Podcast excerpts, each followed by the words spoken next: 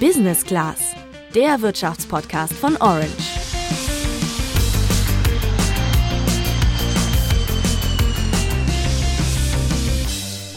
Wer feiern kann, kann auch arbeiten. Den Spruch fand ich irgendwie immer schon ziemlich spaßbefreit. Im Corona-Winter wird für viele aber nicht nur der Verzicht auf Partys zur Belastung, sondern auch der Job. Denn laut einer Umfrage der Jobplattform Indeed fühlt sich jeder dritte Arbeitnehmer von der aktuellen Situation überfordert. Vor allem mit dem gestiegenen Arbeitsaufwand kommen sie einfach nicht klar. Bei vielen Chefinnen ist das aber scheinbar noch nicht angekommen. Fast zwei Drittel der Befragten sagen nämlich in der Umfrage, dass bei ihnen der Arbeitgeber keine psychische Unterstützung anbietet. Dabei kostet die Unternehmen ihr Nichtstun beim Thema Gesundheit bares Geld. Deswegen rät die Ärztin Dr. Sandra Quanz ihren PatientInnen, als letzten Schritt nochmal klarzumachen, dass die Arbeitsleistung letztlich leidet, wenn man keine vernünftigen Bedingungen vorfindet. Und das ist ja dann auch nicht im Interesse des Arbeitgebers. Wie du verhinderst, dass dein Job dich krank macht und welche Warnsignale du früh genug erkennen solltest, klären wir in dieser Folge. Ich bin Luca. Und ich bin Juliane. Also Juliane, ich glaube, diese Woche sind wir beide schon ganz gut im Thema, oder? Ja, voll. Ich merke auf jeden Fall öfter, dass ich ziemlich gestresst bin. Und das liegt halt auch daran, dass ich mehrere Jobs mache und dann einfach nicht so viel Zeit für Pausen oder Hobbys bleibt. Oh, das fühle ich total. Mir machen auch eigentlich all meine Jobs Spaß, aber manchmal wird mir einfach alles zusammen zu viel.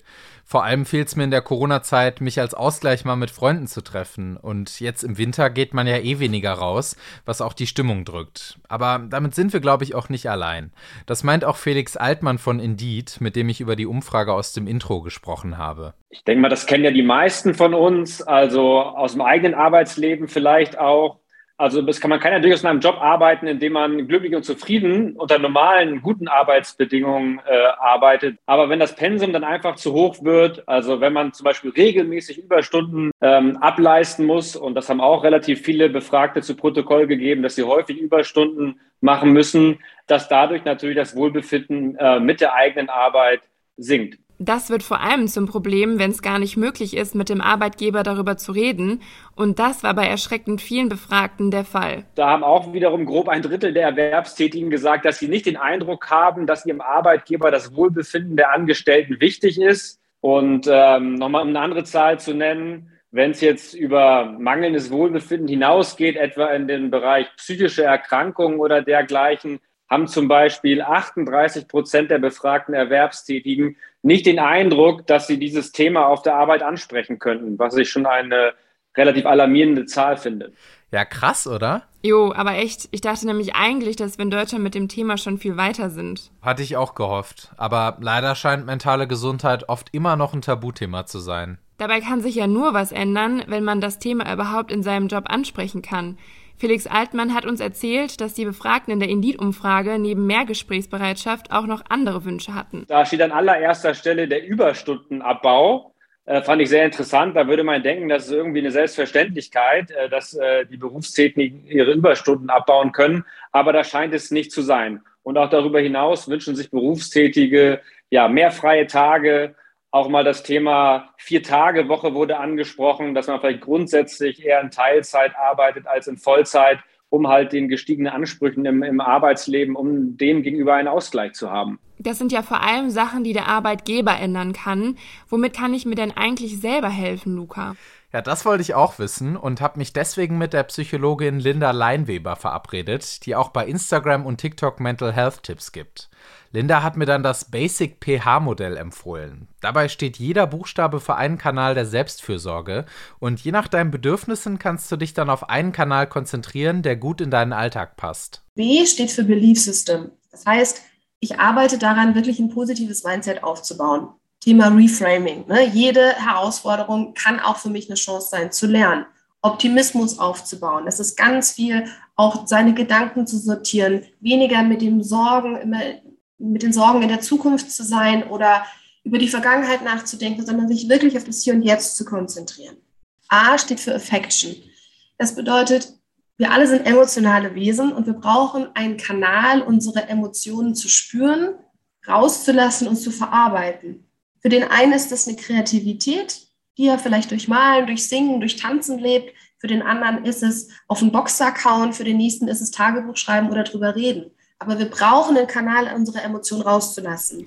Gerade während Corona leidet bei uns vor allem das S. Das steht nämlich für Social.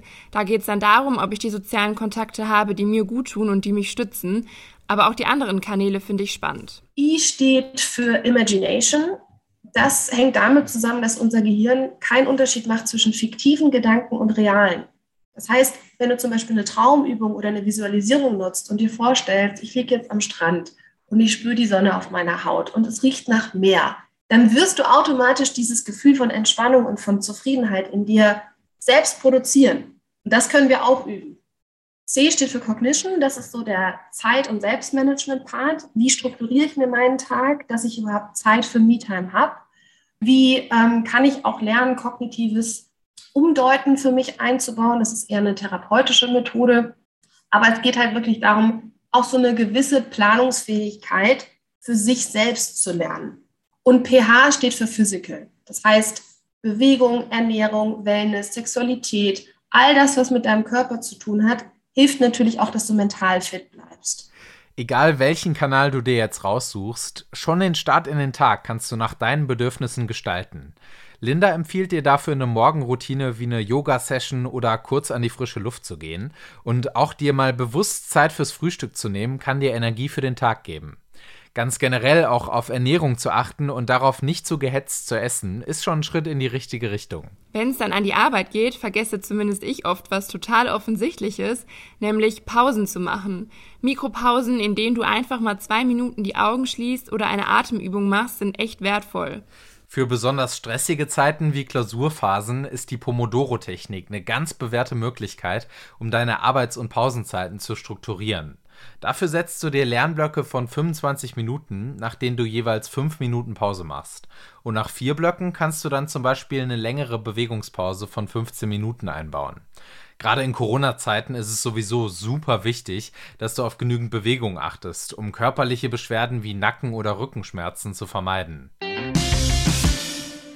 Eigentlich wollten wir ja für diese Folge rausfinden, wie wir Stress reduzieren können. Deswegen war ich schon ziemlich überrascht, als Sandra Quanz in unserem Gespräch auf einmal anfing, vom Stress zu schwärmen. Ich glaube, dass akuter Stress was total Sinnvolles ist, weil es unsere Leistungsbereitschaft erhöht, weil wir ja, motiviert sind, Probleme zu lösen. Ähm, das ist, ohne Stress würden wir irgendwie alle ähm, in den Sesseln rumhängen und unterspannt ähm, uns auch nicht glücklich fühlen. Für sie kommt es hier aber, wie bei allem im Leben, auf die Dosis an. Das einst Problematische an Stress ist die Tatsache, dass es bei uns in manchen Situationen so ist, dass er zu einem Dauerzustand geworden ist. Und das ist extrem ungesund und ähm, führt dazu, dass diese ganzen Stresshormone im Körper nicht mehr abgebaut werden, dass wir dann anfangen, nicht mehr gut schlafen zu können, dass wir angespannt sind, dass sich auch körperliche Veränderungen wie erhöhter Blutdruck, schneller Puls, ähm, letztlich das Risiko für Herz-Kreislauf-Erkrankungen sich erhöht, das Risiko für Diabetes. Also, dass uns das richtig körperlich und psychisch krank macht, wenn wir nicht mehr in die Erholung kommen. Und wir müssen nicht gucken, dass wir gar keinen Stress mehr haben, sondern wir müssen einfach gucken, dass neben den Stressphasen auch Entspannungsphasen auftauchen. Am besten wäre es natürlich, wenn es zu den ganzen Beschwerden gar nicht erst kommt. Dafür solltest du neben dem erhöhten Blutdruck oder schnelleren Puls, den Sandra Quanz gerade schon erwähnt hat, noch auf ein paar weitere Warnsignale achten. Ein ganz wichtiges Warnsignal ist, wenn ich nicht mehr richtig schlafe. Das ist für mich eins der ähm, wichtigsten Warnsignale dafür, dass der Dauerstress so groß ist, dass ich nachts nicht mehr zur Ruhe komme. Stress ist ja was total Positives, aber Dauerstress macht uns wirklich krank und ähm, diese Fähigkeit, wieder in die Entspannung zu kommen, wenn die nicht mehr da ist, dann sollte ich anfangen, mir ähm, Fragen zu stellen. Weiteres Warnzeichen sind natürlich auch körperliche, andere körperliche Symptome wie Rückenschmerzen, Nackenschmerzen und ähm, klar, so ein Gefühl von Erschöpfung, von ich habe keine Lust mehr zu gar nichts. Ne? Das ist natürlich auch ähm, was, was häufig vorkommt und ähm, oft mit arbeitsplatzbezogenen Herausforderungen zu tun hat. Linda, die Psychologin, rät euch außerdem bei Magenproblemen euer Stresslevel zu checken oder wenn eure Gedanken andauernd um Probleme und Katastrophen kreisen. Aber selbst das richtige Stresslevel schützt nicht vor dem klassischen Winterblues, wenn die Tage kurz und dunkel sind. Dagegen empfiehlt die Ärztin eine Lichttherapie. Für die gibt's spezielle Lampen, mit denen du morgens am Frühstückstisch eine Lichtdusche machen kannst. Aber ganz generell sollte auch dein Arbeitsplatz im Homeoffice gut beleuchtet sein, weil die Lichtverhältnisse einen großen Einfluss auf unsere Stimmung haben. Auch hier gilt wie bei den anderen Tipps, am besten probierst du mal verschiedene Varianten aus, um rauszufinden, was dir am meisten hilft. Das war's von uns für diese Woche. Hoffentlich hat euch die Folge auch eine kleine Erleuchtung gebracht. Jetzt interessiert uns aber noch, wie ihr mit Belastung im Job umgeht. Habt ihr schon Erfahrungen mit der Pomodoro-Technik oder dem Basic pH-Modell gemacht? Schreibt uns das gerne über unseren Instagram-Kanal orange-by-handelsblatt.